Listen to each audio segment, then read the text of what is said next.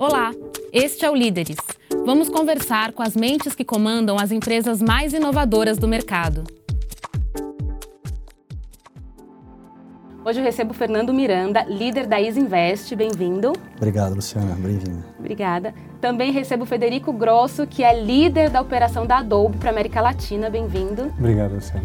Bom, vocês estão à frente de duas empresas, uma que é da década, nasceu na década de 80, outra na década de 60. Eu gostaria de saber como se manter relevante no mercado e inovador ao mesmo tempo ao longo de todos esses anos. Perfeito. É, eu, assim, quando a gente fala de Isinvest, década de 60, né, foram, nossa, quase mais 50 anos. Fizemos 51 anos semana passada, teve aquela coisa, dinossauro, mas a realidade é que é uma corretora que nasceu na década de 68, né, 68 mas que ela se reinventou totalmente em 2014. Né? Em 2013, 14, várias das corretoras é, começaram a virar é, commodity, né? E, e, a forma de se reinventar era quase com a forma de sobrevivência. Então a empresa hoje é uma fintech de 4, 5 anos, mas talvez com uma credibilidade, uma solidez de uma empresa que já passou por diversas crises. Eu acho que essa é a grande beleza e esse é o grande desafio de transformação cultural, de ter cada vez mais um DNA de tecnologia, um DNA de, de, de, digital e ao mesmo tempo ter pessoas que conhecem esse mundo financeiro mais hardcore, vamos dizer assim.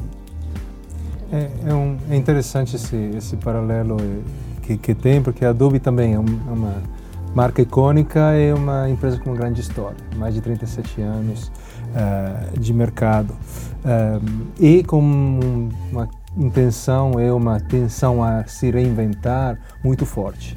Obviamente, sendo uma empresa do Vale do Silício, uh, sendo uma empresa icônica, uh, já vive num ambiente muito fértil para esse tipo de renovação. E tem uma frase que o nosso CEO costuma falar, que é o status quo não é uma estratégia. Então, ao longo do tempo, uh, se você vê o histórico dela, reinvenção e, e, queimar os barcos de uma certa forma foi parte fundamental do que deixa hoje ser essa empresa tão valiosa.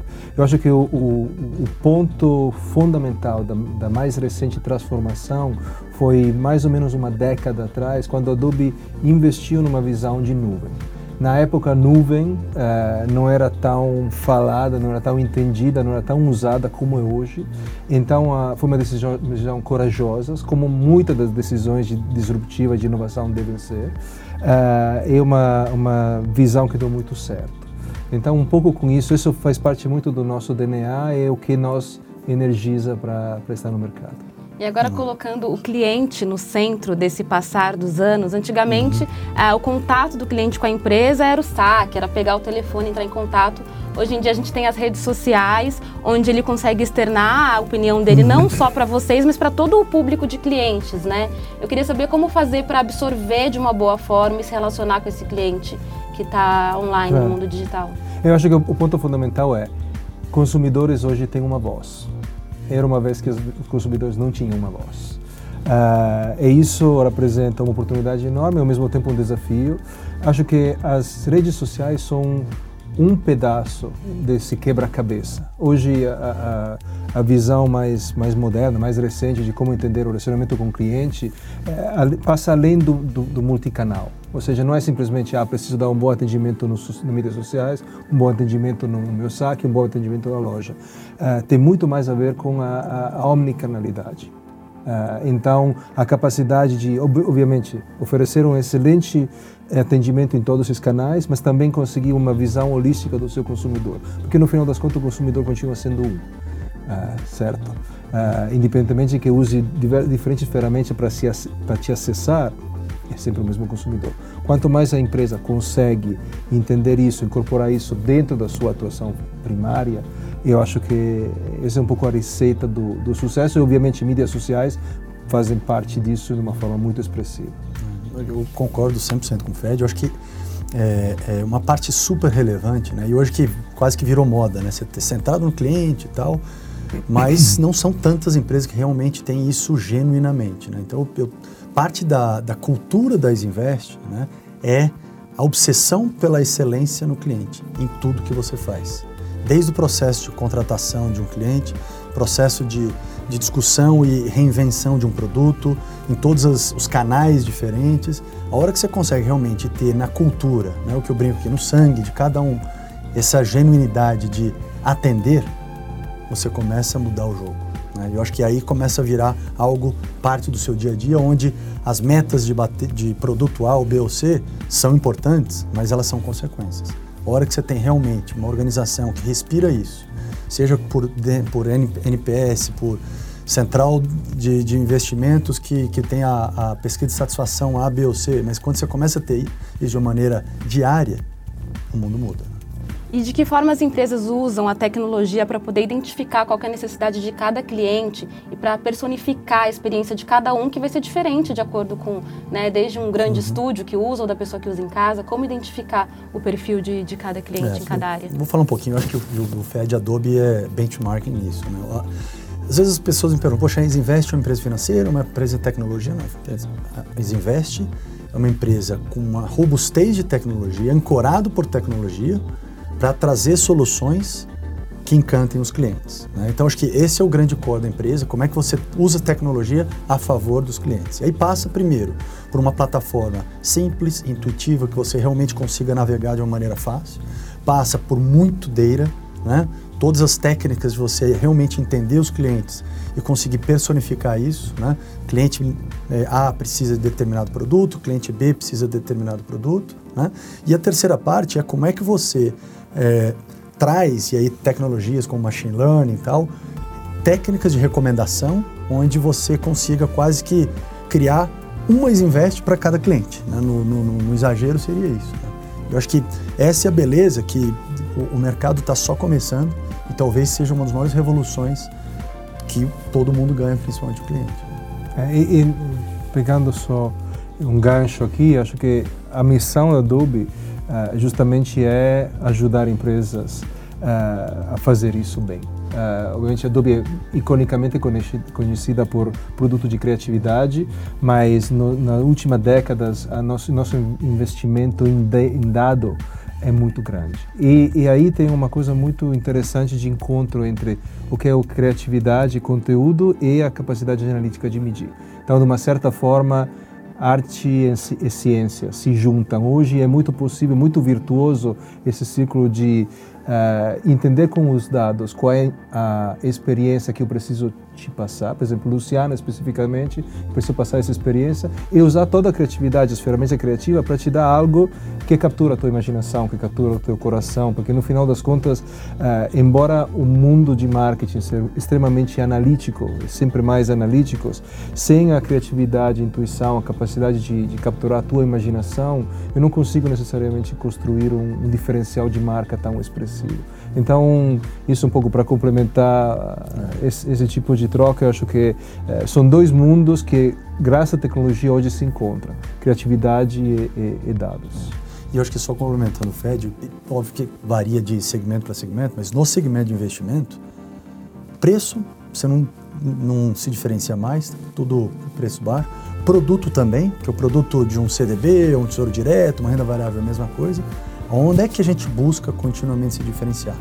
Na experiência através de tecnologia, prover a melhor experiência para o cliente. E isso a barreira de entrada passa a ser muito mais relevante.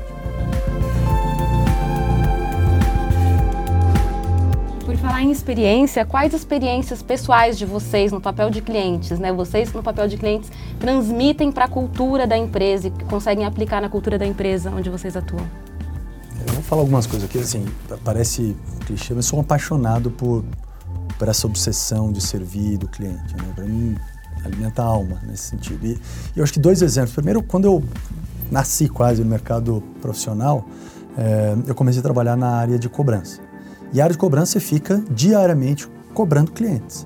Extremamente relevante, extremamente difícil. Você está cobrando pessoas muitas vezes com, com dívidas, com, com, com problemas na família que não pagam tal. Então, para mim foi um dos maiores aprendizados na vida, com 17, 18 anos, quando você realmente, fazendo um bom trabalho provendo soluções, você impacta a vida de uma pessoa. Né? Outro exemplo, para mim, foi super relevante também. Eu morava na Suécia um tempo, e, e aí tinha o time de crédito. E o time de crédito achava que, poxa, não, crédito não tem contato com o cliente, então, na verdade, eu não, deve, não, não preciso servir, porque isso é coisa do comercial, isso é coisa do call center. Né? É, e tinha lá um SLA de você aprovar um crédito em dois dias, três dias e tal. E começou isso a ter uma morosidade maior. né? provava em sete dias. Aí teve um, teve um cliente, onde a gente achou lá, é, que o fato da gente não fazer um bom trabalho e provar o crédito dele em dois dias, foi em sete dias, ele teve seríssimas complicações nas vidas pessoais. Deixou de pagar a escola da criança, é, enfim, tiveram coisas. E aí, isso me motivou e me, me, me, me fez aprender muito que muitas vezes a gente está dentro do ar-condicionado, mas qual que é o nosso papel e a importância disso nos seus 300, 400, 500, 1 milhão de clientes. Né? Acho que quanto mais próximo você se coloca no chapéu do cliente, melhor trabalho você vai fazer. A responsabilidade né, que é. envolve também. É, eu vou pegar um, um, outro, um outro caminho aqui. Primeiro, para o lugar onde eu nasci, que é a Itália. Uh, então, o, atenção ao cliente, atenção à experiência que você tem uh, pela, pela nossa cultura, pela nossa história. Então, é, é, é, muito personalizado, é muito individual. Cada experiência na Itália, na Itália onde eu cresci, uh, é muito especial e sempre desenhada para você. É, isso dá um grande conforto, isso cria um, uma conexão emocional muito forte. Então, quando eu vejo nossos clientes conseguir replicar isso, uh, sempre me emociona. E o bom da, da tecnologia que te permite voltar atrás, né? Porque mídia de massa significava comunicação de massa. Antes disso tinha esse encontro um a um. Uh, hoje a tecnologia volta para uma personalização massiva. Então, é quase o melhor do, do, dos dois mundos. E outro exemplo que eu tenho mais recente, que tem a ver com o ensino, que para mim é uma coisa super importante, ensino à distância, é com um, uma plataforma que chama Masterclass, uh, que é uma plataforma de ensino, onde você encontra uh, dividido por, por segmento cinema, arte, fotografia, e tem os, os professores são Martin Scorsese, são Annie Leibovitz, são os grandes. Uh, uma plataforma extremamente elegante, extremamente bem desenhada, intuitiva, e eu virei um, um, um, evangelizador dessa plataforma. Todos os meus amigos sabem que eu uso e já passei para todo mundo. E isso, para mim, demonstra um pouco quanto uma experiência de impacto uh, vira um fator viral, vira transforma você em um advogado, numa pessoa que que vai e vira um, um, grande sponsor, né, dessa coisa. Então, esses dois, as duas referências para mim são importantes quando a gente fala da inovação, na verdade. Eu queria saber de que forma que vocês uhum. integram a real necessidade do cliente ao que ele precise, não apenas inovar por inovar, sabe? Como medir isso? Eu, eu acho que, obviamente, esse é um imperativo de negócio porque eu acho que o momento de maturidade, se a gente olha especificamente o Brasil, como as grandes corporações estão mudando, estão dando uma atenção a, a atendimento ao cliente através de novas tecnologias, não é mais simplesmente uma questão de vamos botar a ferramenta mais legal, a mais nova, a mais recente. É, a tecnologia precisa ter um propósito específico, precisa servir um propósito. Uh, então, hoje, não, a gente não enfrenta problemas tecnológicos, porque tecnologia tem sobrando. Tem muita tecnologia. A inteligência artificial está trazendo oportunidades imensas. Mas, dentro desse panorama, que algumas vezes pode criar até um barulho para ser tão grande, tão complexo, tão em contínuo movimento e volátil, uh, o nosso imperativo é ajudar os nossos clientes a escolher quais são as ferramentas que vão dar efetivamente um resultado, vão impactar uh, o bottom line, vão, vão trazer uma diferença na vida dos funcionários, dos consumidores, ou seja, o nosso é um negócio B2B em muitos casos, quando olha a parte de marketing. Mas no final das contas a gente vai, vai impactar um cliente. Então é um B2C, aliás, talvez um B2E, é um business to experience que a gente está tá em Então, eu diria que para nós esse é o, é o, grande imperativo. Foco no negócio e não somente na beleza ou na, das ideias e da tecnologia. Eu gostei desse business experience, não conhecia. Eu vou usar. Acabei de inventar. Então, mas o, falando de inovação, eu tenho alguns pontos importantes. Primeiro, assim, eu particularmente não acredito na área de inovação, o head de inovação. Outro dia eu estava dando uma palestra, tal, tinha uma pessoa, e eu falei isso, e a pessoa, poxa, eu sou diretor de inovação da minha empresa, acabou de me demitir. falei, não, não é isso. Porque, assim, a inovação tem que estar tá na cultura, a inovação tem que estar tá no dia a dia da empresa. Né? A gente, poxa, inovação em tecnologia. Não, inovação é RH, é em compliance, é no jurídico. A inovação, como o Fed falou, é como é que você cria algo diferente, inova, melhora, para servir um propósito, para melhorar a experiência do cliente. Então, a hora que você tem realmente isso na cultura, a inovação passa a ser corriqueira, não é aquela grande revolução. Né? Vou dar um exemplo rápido aqui. Na, na Isinvest, a gente lança uma nova plataforma de renda variável segunda-feira que vem. E compra e venda de ação, aquela coisa muito chata, ruim, difícil, ninguém entende e tal. A gente ficou sete meses. Basicamente, criou-se a plataforma com os clientes. Então começou a entrevistar quais foram as principais dores, por que, que você não usa, o preço é competitivo, você entende isso, aquilo. Fizemos, entendemos, fizemos um primeiro propósito, é um primeiro protótipo.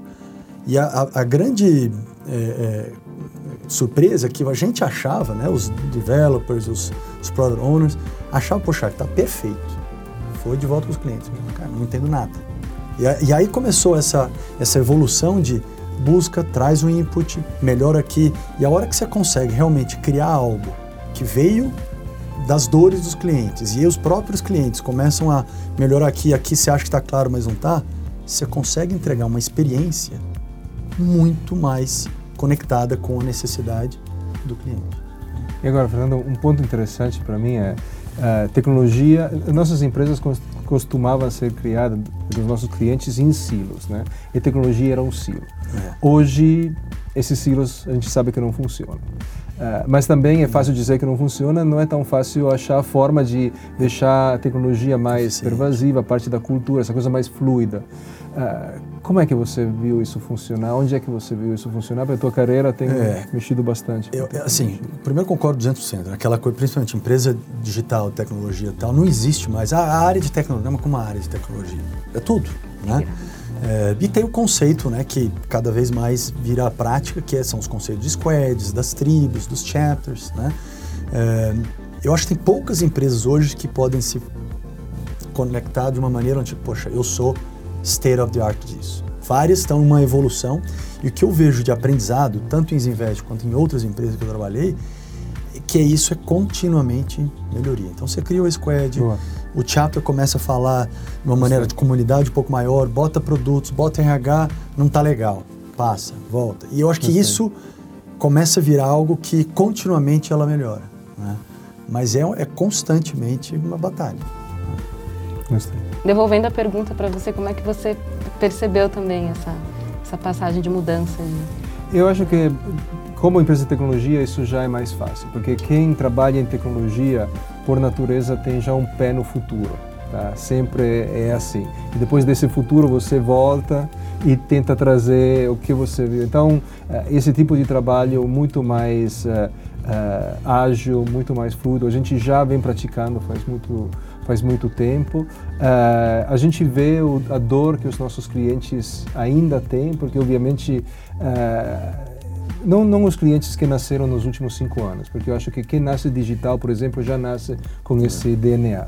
Mas quem tem um histórico grande, tem extraordinárias empresas aqui no Brasil, empresas familiares, empresas de capital aberto que têm história de 40, 50, 80, 120 anos essa são, são desenhadas assim, é a, é a, casa que é desenhada assim. Então eu vejo, como o Fernando colocou, a necessidade de fazer essa transformação acontecer, continuar trazendo cada dia alguma coisa nova. Eu acho que o bom é as novas gerações já vêm um pouco com a expectativa que isso seja a forma de trabalhar. Então, eu acho que eh, e tem um pouco uma frase que eu gosto de usar que quando você desenha algo para os millennials, o resto da população tende a vir junto, né? Porque sou jovem também.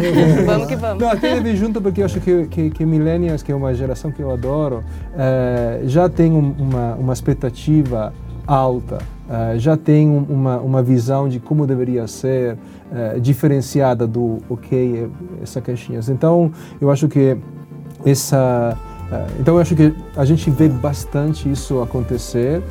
eu acho que no Brasil a gente vê muitas empresas abraçar esses movimentos de agile, de squad e trabalhar de uma forma diferente também porque é, é, é preciso não tem como. Era uma vez que para você desenhar um carro, construir um carro, você precisava de três ou quatro áreas específicas, ok?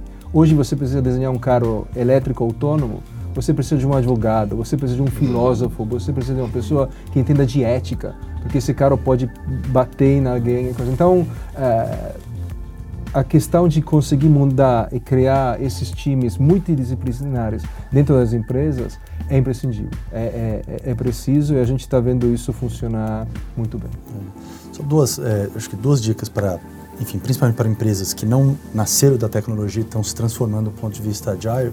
É, primeiro, não dá para querer virar a, o, a, metodologia ou a, a estrutura clássica para agile da noite para o dia. Uhum, uhum. Não dá certo. É, é, muita mudança, porque não é só uma mudança técnica, é cultural. Né? Então, acho que talvez os melhores cases foram que tiveram ondas. Né? Começou ali, depois no departamento. Ponto número um. Ponto número dois. Também não, não se trabalha agile quem acha que as squads estão apenas em tecnologia. Não, eu trabalho agile, tal, meu time de tecnologia lá. Não, não, não. Metodologia agile é como o Fed falou precisa estar enraizado na empresa. Uma squad específica tem que ter developer, tem que ter um cara de produtos, tem que ter uma pessoa, às vezes, jurídico, tem uma comercial. pessoa comercial, uma pessoa de marketing e, e por aí vai. É, agora, quando você começa a fazer isso de maneira mais dinâmica, a eficiência, a rapidez é enorme. Né? Porque, como o Fred também mencionou, você acaba, hoje em dia, não dá para eu ter um produto, vou desenvolver, daqui a oito meses vou ver se vai fazer assim, daqui a oito meses talvez já, são outros produtos. Então, o conceito agile é você ter times multidisciplinares com experimentos rápidos, a cada duas, três semanas você coloca, entende o cliente, muda para a esquerda, muda para a direita, e com isso você vai constantemente melhorando, onde você tem um time to market muito mais rápido. É brutal a diferença.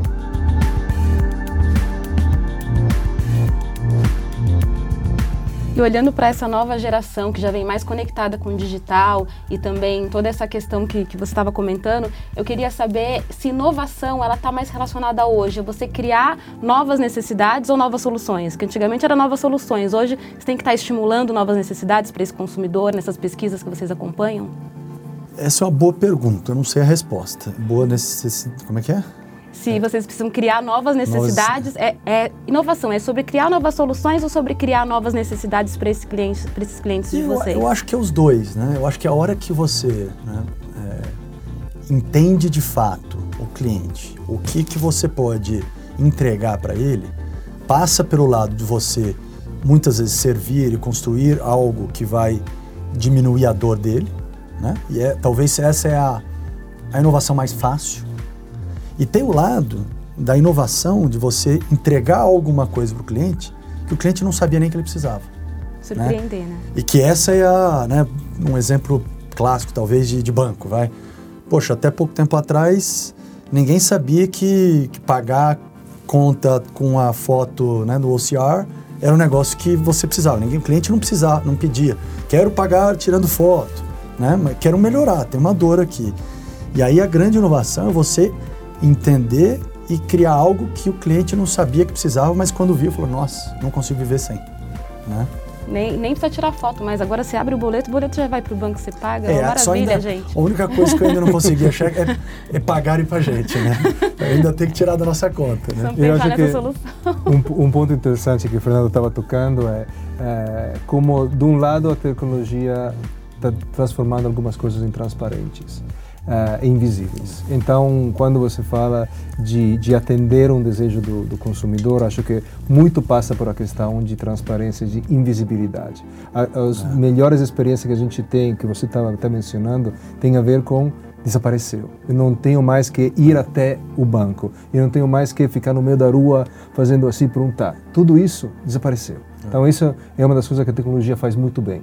Uh, e outro ponto é, de novo, eu acho que depende do setor, depende do que tipo de cliente, depende do momento do cliente, uh, a capacidade de, de encantar também a tecnologia tem. Uh, e aí tem um pouco, vou antecipar alguma coisa que você nem está esperando, nem me está me pedindo. É. E, e, o encantamento passa por isso. Porque fala, olha, não sabia que tinha essa necessidade, mas agora essa, essa necessidade faz parte do, da, minha, da minha vida. Então, acho que a polaridade são um pouco essas, essas é. duas. E aí, só finalizando aqui, acho que e, e parte da beleza desses modelos Agile, Design Thinking é os experimentos rápidos. Né? Porque ninguém é gênio de achar, poxa, eu achei aquela... Uh, aquela entrega que o cliente vai. Não, o ponto é como é que você cria algo rápido para testar protótipos para os clientes, vai testar 5, 10, 15 e uma delas vai ser, né? Porque às vezes eu falo, poxa, por que, que aquela empresa fez aquilo e todo mundo adorou? Né? fez 45 outras e essa saiu como a mais. Né? Então, o processo, a governança, este modelo faz a inovação acontecer. E apesar de ser teste, né, sempre por tentativa, teste, tentativa e erro, vocês conseguem vislumbrar para os próximos anos quais serão as transformações tecnológicas no setor de cada um? Alguma grande transformação que a gente deve ver nos próximos 5, 10 anos? Se soubesse, me avisa aí. Eu vou, começar eu, a investir. Eu vou, vou entrar nessa primeiro, então. Uh, eu acho que, uh, com certeza, a extensão através de realidades virtuais e realidades aumentadas vai tomar uma maturidade diferente. Ou seja, são tecnologias que já existem, que já são utilizadas, mas ainda numa fase embrional.